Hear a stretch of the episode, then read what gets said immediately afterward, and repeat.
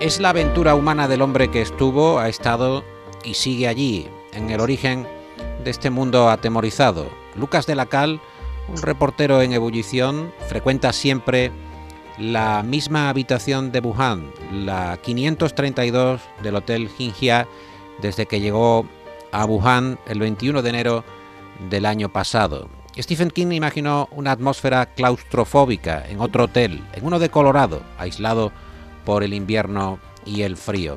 De la Cal comenzó a escribir sus crónicas antes de que la peste se tornara monstruosa, indoblegable. Las primeras cifras que envió, las primeras que hemos encontrado a España, fueron 440 contagiados y 9 muertos. El planeta hoy ha enterrado a más de 2 millones y supera los 96 millones de contagios.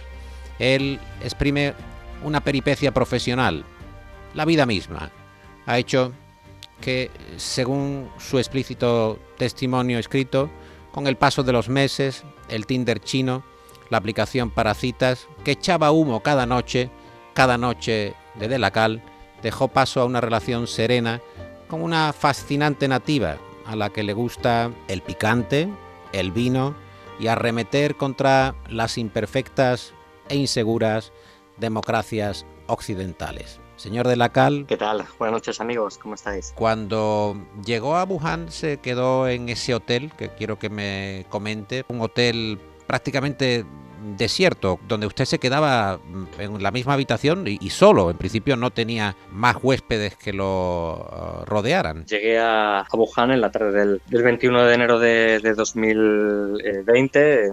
En, la ciudad había muy, muy poca gente por la calle. Busqué cuatro hoteles y, este hotel me, lo, elegí concretamente porque fue el único donde me aceptaron por, eh, por ser eh, extranjero, porque ya estaban, tenían bastante, bastante miedo en la ciudad y, en muchos hoteles ya no, ya no aceptan a huéspedes y, menos si eres, si eres, de, fuera. Y por eso escogí este, este hotel y ahí, y ahí me quedé viviendo la primera cuarentena y, un poco como como de ser una, un, un, extraño constipado que se estaba propagando por, por la ciudad, ya empezaban los, los datos de contagios, de ir de decenas, decenas a, a centenares en, en, días y los hospitales colapsados, un poco las escenas que, hemos visto en, en, España durante el primer estado de, alarma. Muy. Hmm. Esta llamada, por ejemplo, no podría tener lugar si eh, no tuviera alguna argucia técnica para poder realizarse, porque algunas aplicaciones tan habituales como WhatsApp en, en España o en Europa o en Occidente, allí no están toleradas. Sí, ahora estamos haciendo esta, esta llamada por una, una llamada de, WhatsApp que está censurada en, en China, entonces necesito un, un VPN, que es un eh, sistema, un software para para poder eh, conectarme ahora es como si estuviese conectado desde como si estuviese conectado desde Australia. Y estamos hablando gracias a eso igual que tanto para conectarme al, Twitter o al Facebook. En vez de aquí Twitter utilizan una otra red social llamada Weibo que es, una copia idéntica de, del Twitter, solo que, que, mucho más a lo grande, con, millones de, interacciones a las horas Hmm. ¿Es una nación eh, espía, un corresponsal eh, o un enviado especial, un periodista? ¿Siente esa sensación de estar eh, siendo controlado, espiado? ¿Podría estar ahora mismo quizá el gobierno chino replicando o repicando la señal de Canal Sur Radio y escuchando lo que estamos hablando usted y yo, señor Lucas? O nos, o nos, vamos, o nos estamos dando nos estamos dando demasiada importancia, quizás. Bueno, si a lo mejor trabajara para, para el New York Times, eh, quizás, eh, pero... No se haga usted de menos, hombre. el, mundo, el mundo es un buen periódico también. No, yo creo que es una...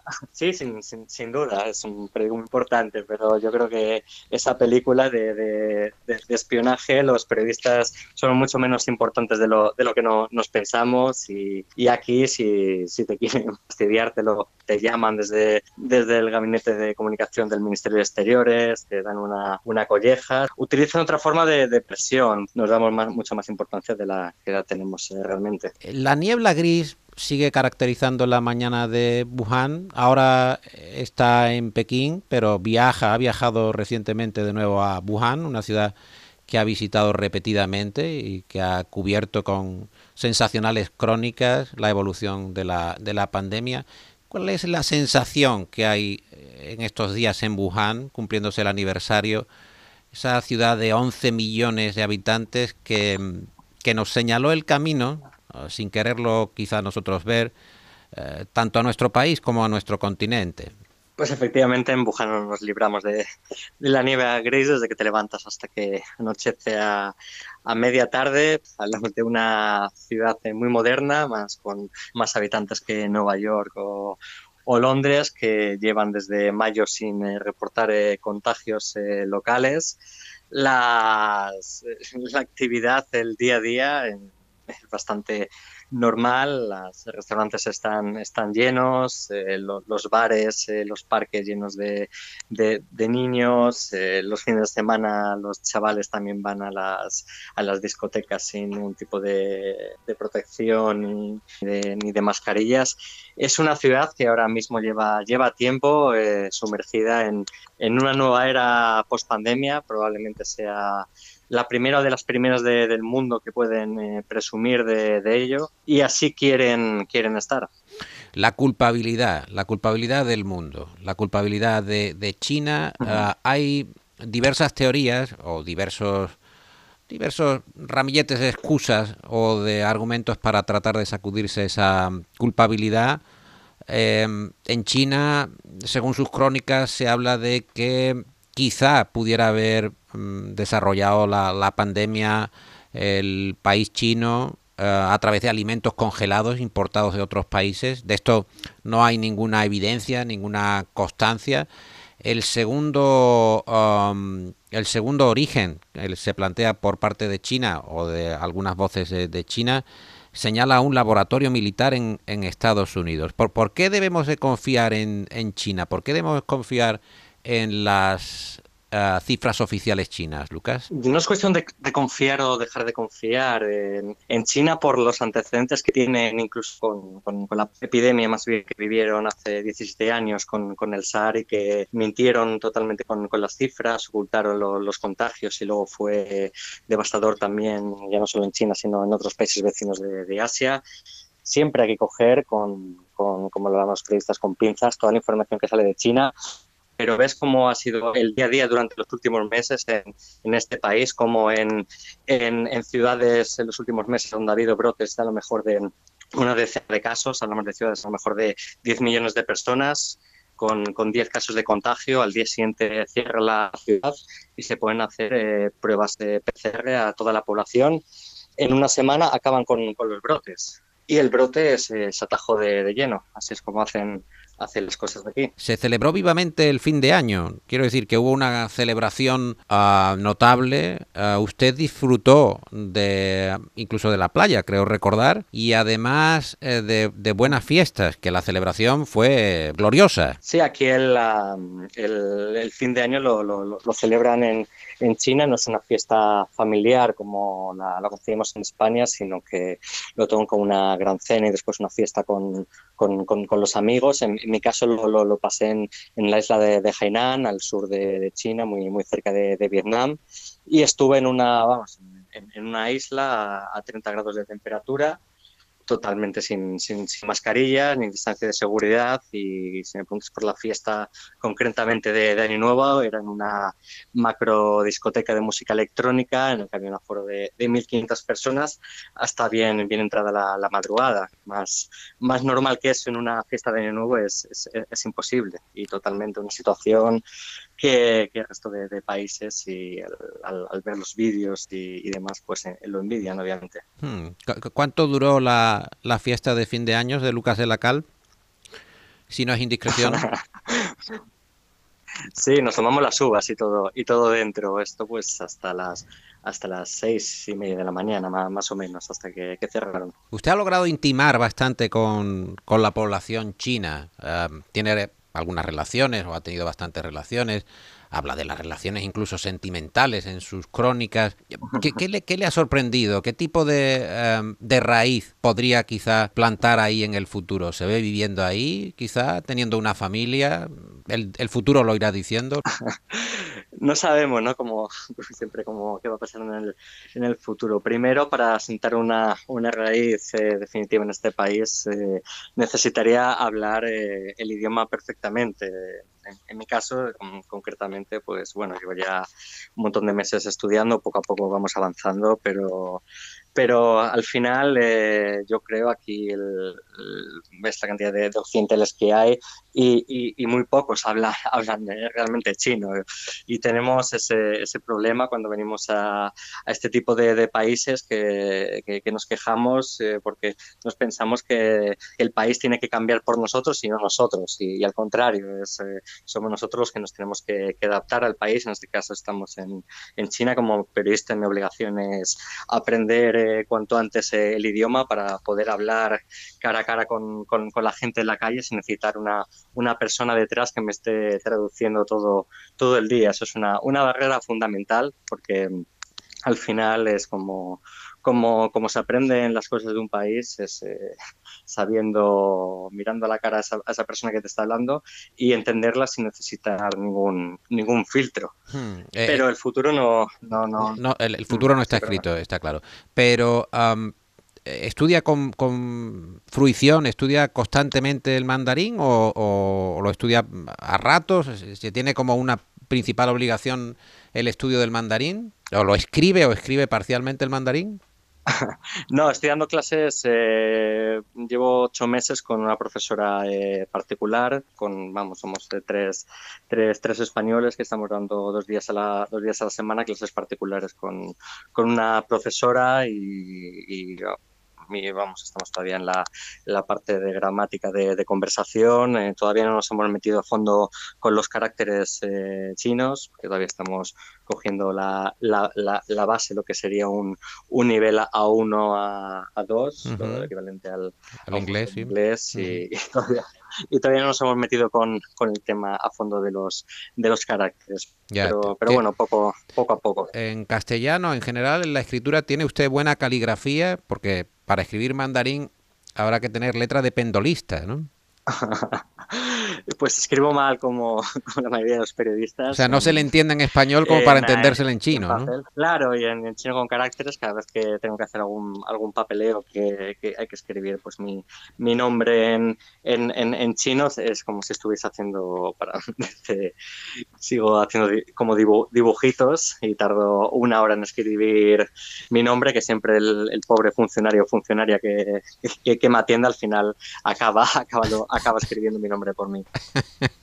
Cualquier visitante intenta hablar en nuestro idioma y normalmente lo que hace es despertar nuestra eh, empatía. ¿Qué se ha hecho mal? Uh, ¿Qué se ha hecho mal con respecto a la, al control uh, pionero en, la pandemia. En el momento que estalla y que usted vive todo ese proceso en Wuhan, el confinamiento, los 11 millones de, personas que viven en Wuhan, en, el, en el área metropolitana, eh, ¿qué, se hizo mal, Lucas? ¿Qué, es lo que no se pudo ah, controlar a tiempo para que esa pandemia que estaba por estallar se localizara y se estirpara a tiempo. ¿Qué hubiera pasado si, si a, finales de, diciembre de 2019 las autoridades de Wuhan hubieran cerrado la, ciudad y, realmente todo desde Pekín hubiese habido esa, esa transparencia, esa información y se hubiera actuado mucho antes. Pues no lo sabemos, pero lo que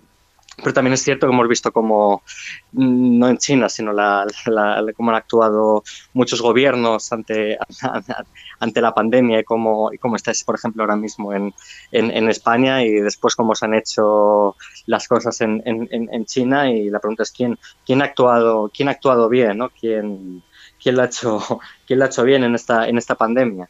Mm hay que mirar en, Asia. Al final, eh, China es, todos conocemos cómo, cómo, es, pero te puedes ir a, Corea del Sur, a, Japón, a, Taiwán. Son democracias que no, tiene, hay ninguna duda de que sean democracias y que han actuado de, de, lleno, muy, muy rápido, sin, necesidad de, hacer grandes confinamientos. Y siguen teniendo casos, pero son muy mínimos en comparación con los que se están dando ahora en Europa. Eh, siempre es recomendable leer las crónicas de Lucas de la Cal, que sirve para, como estamos diciendo, para el periódico El Mundo. Eh, hay algunas uh, particularmente pintorescas, divertidas incluso.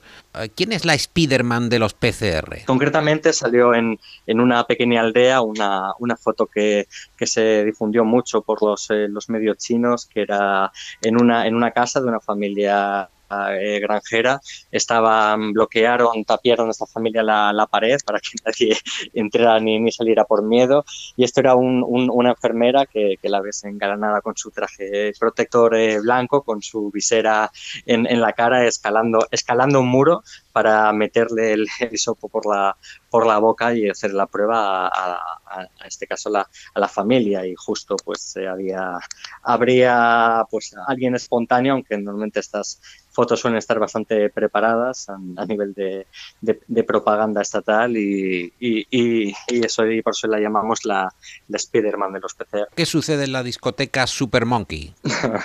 bueno, Super Monkey es una es la discoteca más, más famosa de, de Wuhan de música electrónica, una discoteca bastante grande, el, aforo pues alrededor de 800 eh, mil, mil, personas eh, que habrán dentro. Está dividida en, en varios eh, reservados donde los, los, ciudadanos de Wuhan llevan desde verano pudiendo entrar y disfrutar cada, cada fin de semana hasta, hasta bien entrada la, la madrugada sin mascarillas ni distancia de seguridad. ¿Y qué son, uh, Lucas, los borrachóferes. Conductores para llevar a los ciudadanos ebrios a sus casas después de una buena juerga.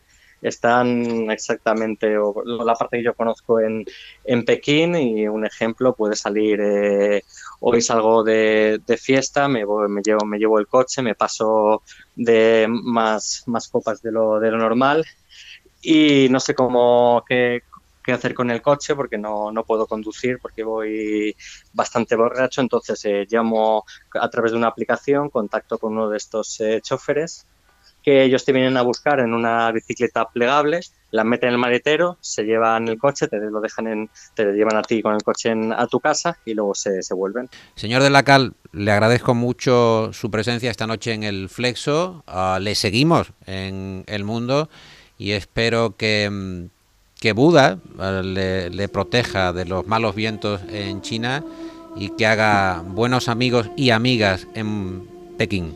Muchas gracias y, y sobre todo cuidaros, cuidaros mucho por ahí.